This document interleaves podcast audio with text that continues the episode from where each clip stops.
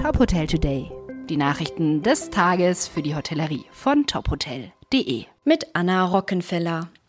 Karl-Josef Laumann, Gesundheitsminister von Nordrhein-Westfalen, hat der Forderung nach weiteren Einschränkungen für ungeimpfte vorerst eine Absage erteilt.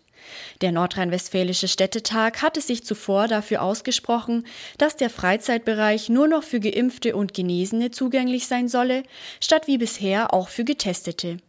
Starker Protest gegen diesen Vorschlag kam von der Gastronomie in Nordrhein-Westfalen. 2G sei eine Impfpflicht durch die Hintertür.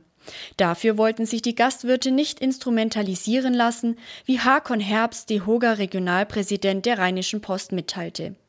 Daneben forderte Herbst, dass die Verantwortung für die Bereitschaft zu Impfungen nicht auf Hotellerie und Gastronomie übertragen werden dürfe. Bereits seit Anfang des Jahres erarbeitet die Human Resource Abteilung der Althoff-Gruppe zusammen mit den Fachabteilungen neue Konzepte, um sukzessive die Arbeitsbedingungen in der Spitzengastronomie zu optimieren. So sollen zum Beispiel die ehemals zehn Servicezeiten in der Woche ab 1. September auf fünf reduziert werden.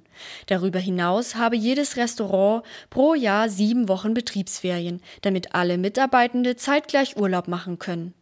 Zu den weiteren Maßnahmen zählen laut Gruppe additive Schulungsbausteine in der Althoff Academy. Darüber hinaus sei mit dem Seminar Die Sterne Gastronomie ein toller Karriereweg für Köche und Servicemitarbeiter ein weiteres Modul in der finalen Planung. Anstoß zu diesen Überlegungen gab nach Unternehmensangaben unter anderem die Corona-Pandemie, die grundsätzlich den Arbeitsmarkt und auch die Haltung der Menschen zu Work-Life-Balance verändert habe. Der Umsatz der gewerblichen Wirtschaft in Deutschland ist im Juli 2021 gegenüber dem Vormonat leicht gestiegen. Wie das Statistische Bundesamt anhand vorläufiger Ergebnisse mitteilte, erhöhte sich der nominale, nicht preisbereinigte Umsatz kalender- und saisonbereinigt gegenüber Juni 2021 um 0,8 Prozent.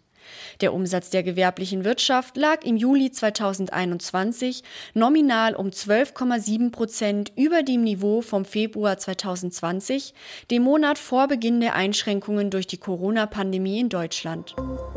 Weitere Nachrichten aus der Hotelbranche finden Sie immer auf tophotel.de.